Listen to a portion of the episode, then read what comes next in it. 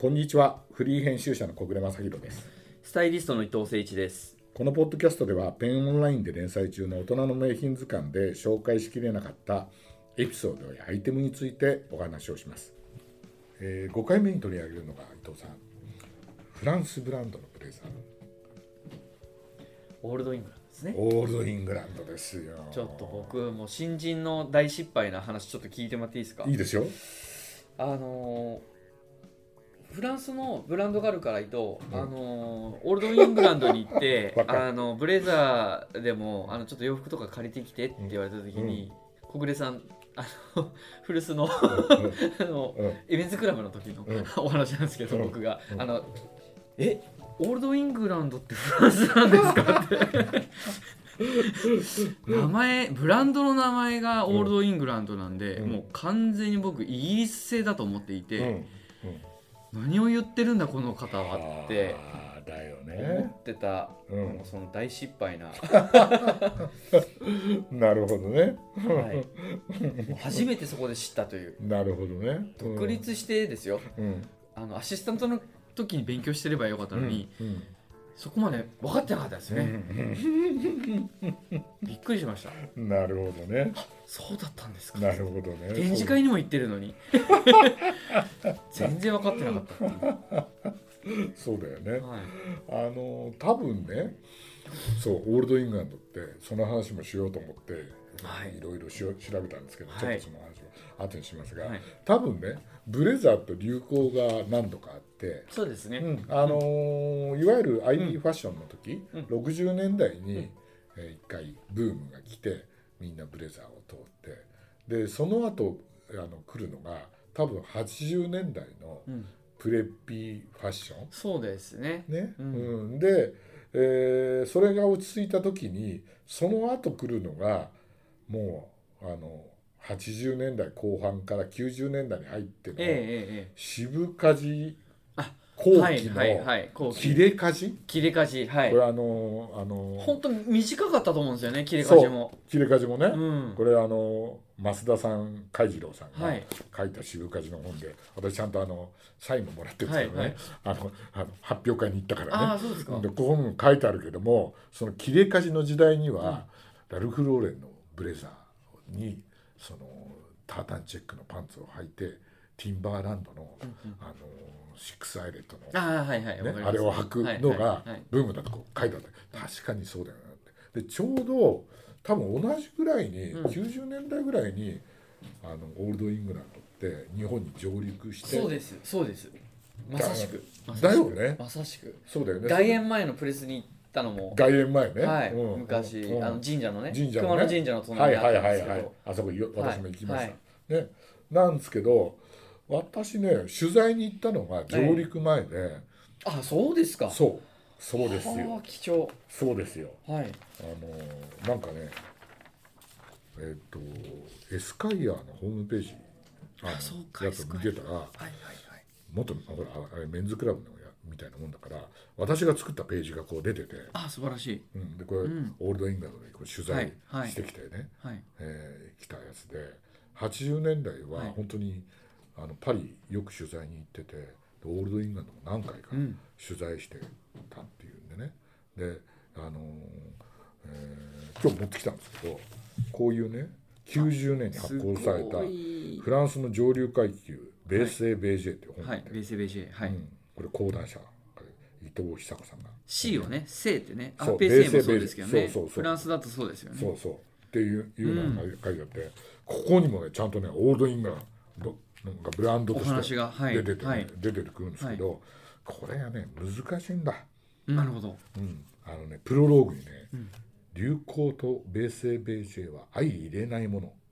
流行は通過するもので米西米ジェ族とそのスタイルは永遠に残るものだからですっていうなかなか難しいでしょ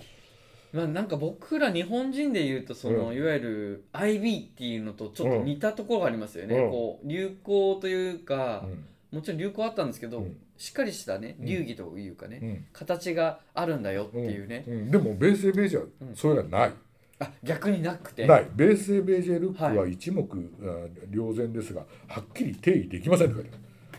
あるうん持ち物以上に物を言うルックを持ち合わせていなくてはならないその持ち物ただだから高いものを持っただけでは成り立たないその佇まいとかさうんルックっていうのはねそういうことだと思うけんどんうんそれがな所いと作的な話ですそねうそうそうそうそうそうそううっんていうよううなんこと書いてあってでまあオールドイングランドってやっぱその象徴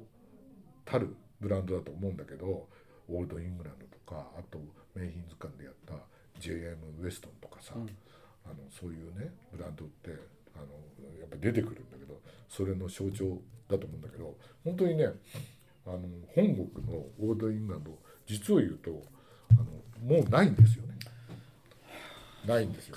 そうでないんで今日伊藤さんに見せるためにこれ、はいオールドイングランドの本です。わあすごいソーブリティッシュって書いてあまるんでたね。ここで僕も勘違いするんですよまたえええソーブブリティッリティッシュ。シュのことが書いてあるのかなそうとそうそう。えね。そうなんですけそううどん実際そうなんですけうどんね、ソーブリティッシュと名付けた本やっぱりほらブレザーボタンの写真とかねうんこれとんでもない本ですよねほら、うん、いいですねすごい、でねただねブレザーがあのほらオールドイングランドって日本だとダッフルコートが一番有名じゃないですかはいはいはいあのは厚手のいねそれこそはいそうですね生地で、はいなんでなんですけどぶあやっぱりブレザーもすごいうん重要なアイテムで、あの記憶をたどるとねあのこのあのこのメンズクラブで取材した時にこれブレザーじゃないオールドイングランドのジャケットなんですけど、ツイードなのかなえー、とツイードうんなんだけど、ブランドを見るとねこれね確かねオースティン・ニードかなんかなんですあよオーね。スティン・ニードイギリスですねうんあとね例えば、チェスターベあのバリーとか、うんうんそういうのが多かったし靴もね英国製がほとんどだったし、ねえなんでこんなに英国があるのっていう、それ勘違いしますよね、うん新人スタイリストそうそうで傘とかも全部英い国や製そうですようんそうなんででしすよょでね日本ではあんまり展開してなかったけど本国だと、うんフランス製のやつってこうあのチェックのジャケットとかねは割と軽めのやつは、い、はい、フランス製があったんだけどあのほとんどイギリス製そうなんですね、うんだからシャツとかもですかシャツもねイギリス製が多かったんじゃないかなだからとんでもない店ですよ、とんでもない店ですうね、ん、で伊藤さんあのあれ映画見ましたどどうですかフランティックああいやごめんなさいあ見れなかったあの見れなかったですね見れなかった、はいあのオールドイングランドが、はいあれですよねハリソン・フォードがそうそうそうそうそうそすいませんう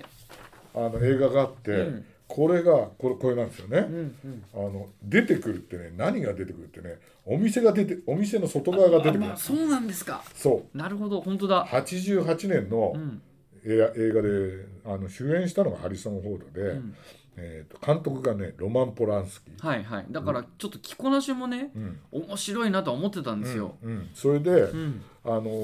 なぜねオールドインラ、イングランドが出てくるかっていうと、うんうんそれもねあのもう一回見て分かったんだけどえええあの宿あのこのねあの主演のハリソン・フォードってお医者さんなんですよ。えうんであのい医学の学会のためにパリにサンフランシスコからパリに行くんですよで多分あの招待旅行みたいなもんだからあのホテルはね、んオペラ座のすぐ近所のへえルグランドホテル今のインターコンチネンタルパリルグランホテルっていうと、うんうん超いいホテルに泊まるんですよ、でもうあのほ部屋から窓開けるとオペラ座が見えるんですよねで実を言うとそのビ一角にオールドイングランドもあったんですよはあでなるほどで実を言うとこれサスペンス映画なんで、ええ自分がホテルの中で、えーっとあのひげあのシャワー浴びてはいひげ、を剃ってる間に、はいあの自分の奥さんが誘拐されちゃうんですよ、はいはい部屋のは中かいはいらでいなくなってどこどこってやってであのうんコンシェルジュかなんかのとこ行くと「あのえなんだ?」って言うんであのそれで外を見て歩く時にのシーンがこれなんですよ。でこのね後ろにほら「オールドイングランド」って出て看るで板しょが。出てます出ねてるでしょ、で結構な時間ね、映るんですよなるほどということはそのぐらい巨着大てな、着てま着てますねこの中でうん、この中で着てますねこれやっねオールドイングランドのスタイルやってるのはね、うんハリソン・フォードじゃなくてね、あのねあのホテルのぱ人ねコこンシェルジュのホテルの人が、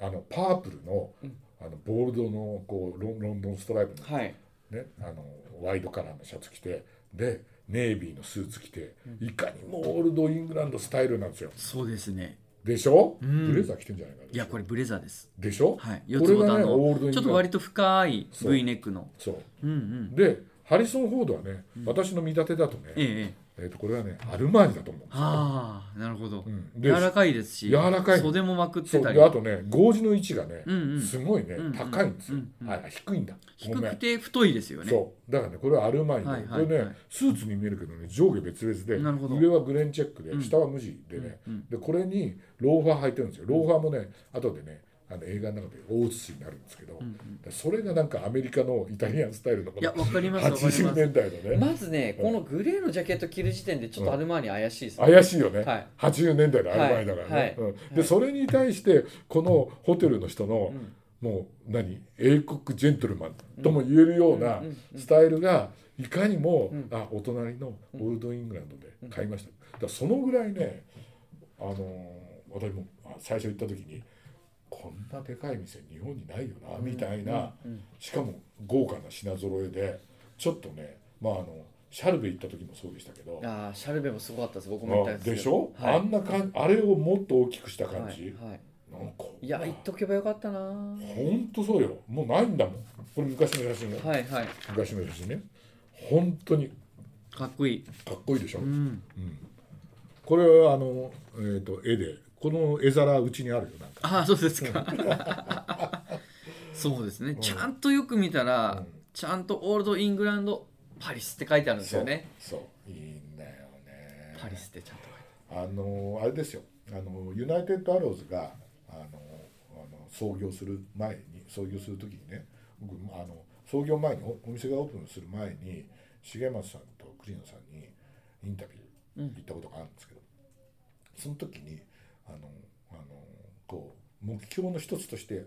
挙げてたのがオールドイングランドみたいるあなーな店になりたいと。だからね品添えなんかもあのユナイテッドアローズ、うんあのえー渋谷に続いて原宿にできた時はすごい僕行った時にはあオールドイングランドに品揃えも似てるな、うんうんふ雰囲気はねちょっと違いましたけど、うんうんあの品揃えはなんか似てるなってでいまだにあのコール・スチュアートのねコレクションラインやってる鴨志田さんなんかもこの間展示会行ったらやっぱりあのオールドイングランドこの本「そうブリティッシュ」ってはいいうね、はいはい本をあの展示会場に置いてこれがあのテーマだみたいなの言ってたからやっぱりみんな80年代とか90年代を通ってきた人って、うんうんやっぱりみんな憧れてる、うんそうですうねん、ブランドなのかなっていう気がなんかフレンチシックとはまた違うんですかねそのいわゆるスタイルとしてはうん、あフレンチシックだ,、うんだと思うだからですで,、よねもそれがうんこの「ベーセーベージェ」の本じゃないけど、うんうんうんそれはその定義しにくい定義しになるほくどいしにくいし、そうですよね俺も最初パリ行った時にはいはいすごい感じたのは、あのそれは80年代に行ったんですけど、あの割とねカジュアルなアイテムっていうのがあのパリは例えばフランス製のジーンズが出てきたり、はあいとねフランティックにも出てくるんですけどライダースジャケットああはいああいうのは分かりやすいじゃないですか、うんでそういうのがパリのスタイルあとアニエス・ベイのボーダーとかそういうの出てくるんだけどいわゆるドレスクロージングだとあの本当にオールドイングランドの店じゃないけど彼らはあのパリからあのすぐねあのあのイギリスに買いに行けるわけじゃない、うんあるあるいはイタリアに買いに行けるわけじゃうなんい、わかりますだからパリ流のスタイルうんはどっちかというとウィメンズのオートクチュールとかははっきり分かるけど、はいメンズの世界ではそれほどあやらなくても逆にいろ今のパリコレなんかもそうだけどいろんなファッション文化ーうをん自分のところに持ってき、うんうん取り入れそうですて、ねうん披露してもらって、うあのそだからファッションの都なんだよっていうね、うんだから本当に控えめっていうのが、んそのパリシックというか、ちょうどその対角線引くと中心ですもんねうんヨーロッパのうん、パリのうんその場所っていうのが、そうそうなんかちょうど集まりやすいこうちょうど中心の部分ですよねう。んうんそれで、うんさっき伊藤さんがねあのあのオールドイングランドってイギリスのブランドだと思ってたっていう話本当おなんだけど恥ずかしいんですけどいやいやいや全い然やもうだからもう絶対忘れないんですよ。ややいやいやそれでねそれをねあの解き明かしたくてねえ俺ねあのその俺もうあのメンズクラブにいた時のやってたページの資料なんかもそんな全部取っといてあるわけじゃないからないんででもなんか記憶の中でそのああの神宮前のああの神宮前じゃないあの外苑前ですね外苑前のね、あそこのプレスルーム行ってオールドイングランドのねなんかタイアップ広告作るので打ち合わせしてる時にねあの大その頃ねあの当時のフランスは大英帝国ブームの真っただ中だったんだよなってねいうのを聞いた覚えがあるのよそれそれがないそうっすで多分書いたんだと思うんだけどそのねこの自分がやったページが載ってるメンあのエスカイアのところにそうやって書いたんだよ。ね、でだけどそれで「え大英帝国ブームって一体何?」って1867年の頃のって思ってでそれ調べたんだけどなかなか出てこなくてね。ね えその19世紀のフランスの英国部分っていうのでねで調べてったらこれは私の勝手な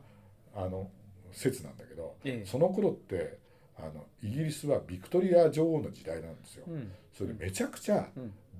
繁栄するわけうですよ。んうんでその時にビクトリア女王の息子だったエドワード7世っていうやつがいはるいんですよ。はいね、プリンスあの、うんエドワード7世っていうのはたあの即位してからの名前でああのその当時はビクトリア女王の時はプリンス・オブ・ウェールズって言われてて、はいはいこの人がね、まあ、あのウィンザー校もさ、はいおしゃれだけどそうですねプリンス・オブ・ウェールズのね、はウィンザー校このねエドワード7世っていうのは超おしゃれでえーそれでねもうとにかくフロックコートはいディナージャケット、はいタキシードね、はいノーホークジャケット、うんグレンチェック、うんね、これ全部ねこの人が発明したもんだうん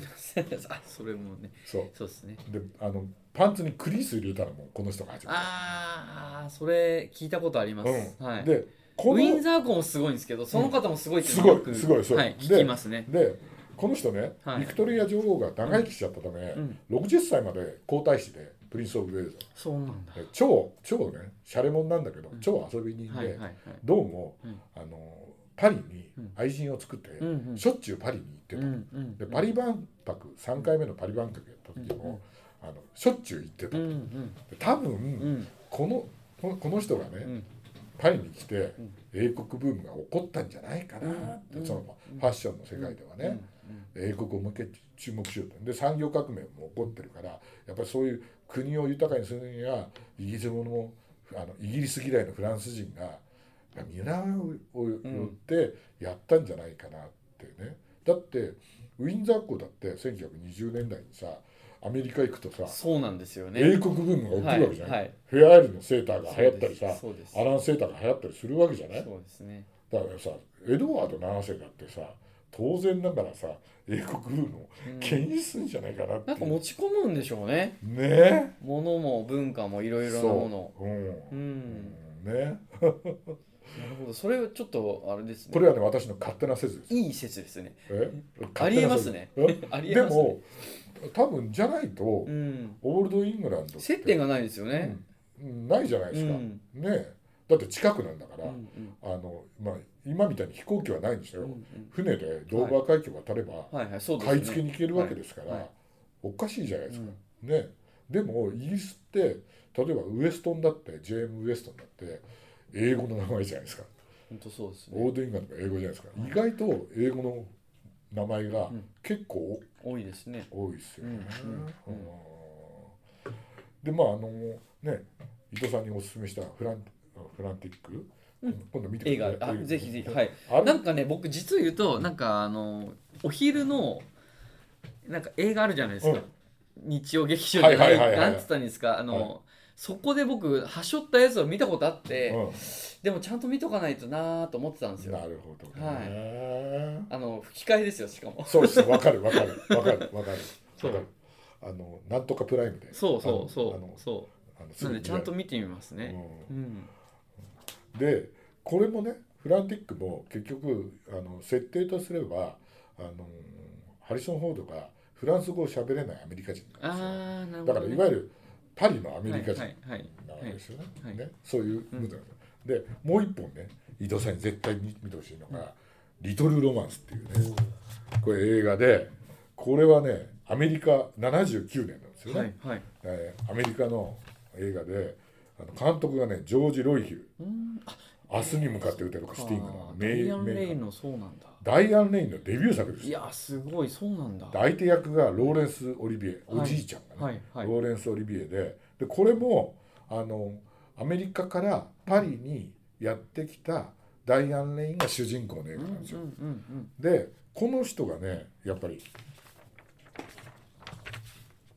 パリっぽいうんあ本当だねそうブでレすねザースタイルで。であのーインターナショナルスクールの制服も全部ブレザー、本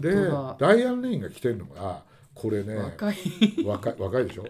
れさ、はいこれがね多分ねあのーミラノリブのねあーあネイビージャケットだと思うんですよ、はいはいこれね金ボタンじゃなくて、はいはいで彼女が途中であの脱いで腰に巻くんですよね。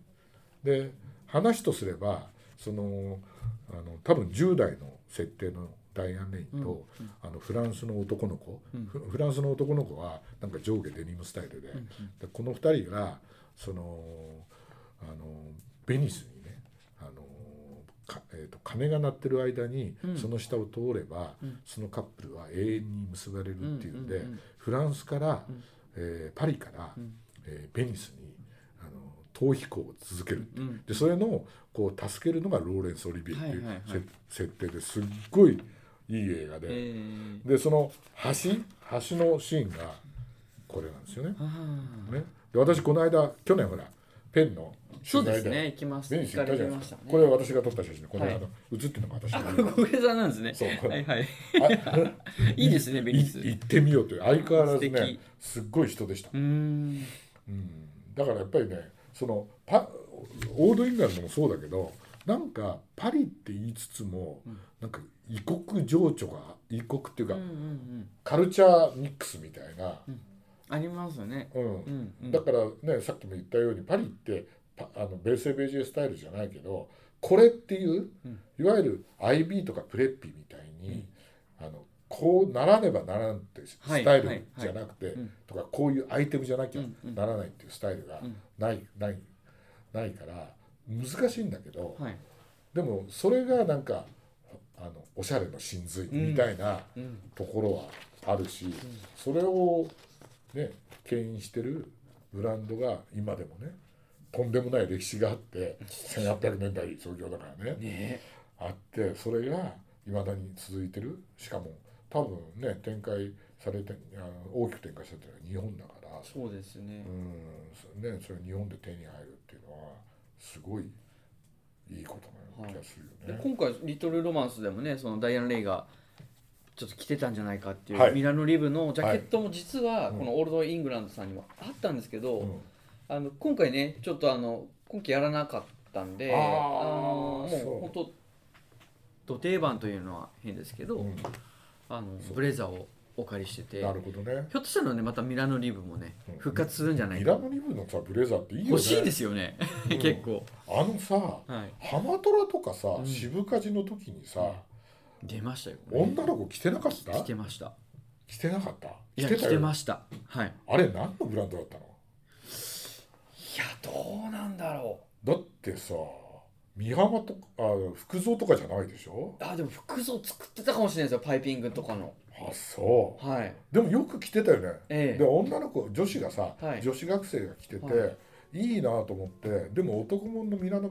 リブがなくてうんなかなかなかったですねでも今結構、まあ、あのゴールドリンガーさん以外にも結構ほら伸縮性があって、うんうんあの着やすいっていうんでいろんなところで作ってるじゃないですかそうですねああいうブレザーもいいですよねいいですよねそうカジュアルにねこうんうカーディガン代わりに着るうんなら、んああいうのもいいなって気がしますよね、うんうんうんうんだからなんかあれもすごいパリっぽいなっていうね、はい、はい、パリっていうかヨーロッパの匂いがするしますねあのねあの、うんイギリスともうんアメリカとも違うんうみたいなさ、うんそういう匂いがするなっていうね感じがしますよねいやいやいいもの借りていただきましてありがとうございますありがとうございます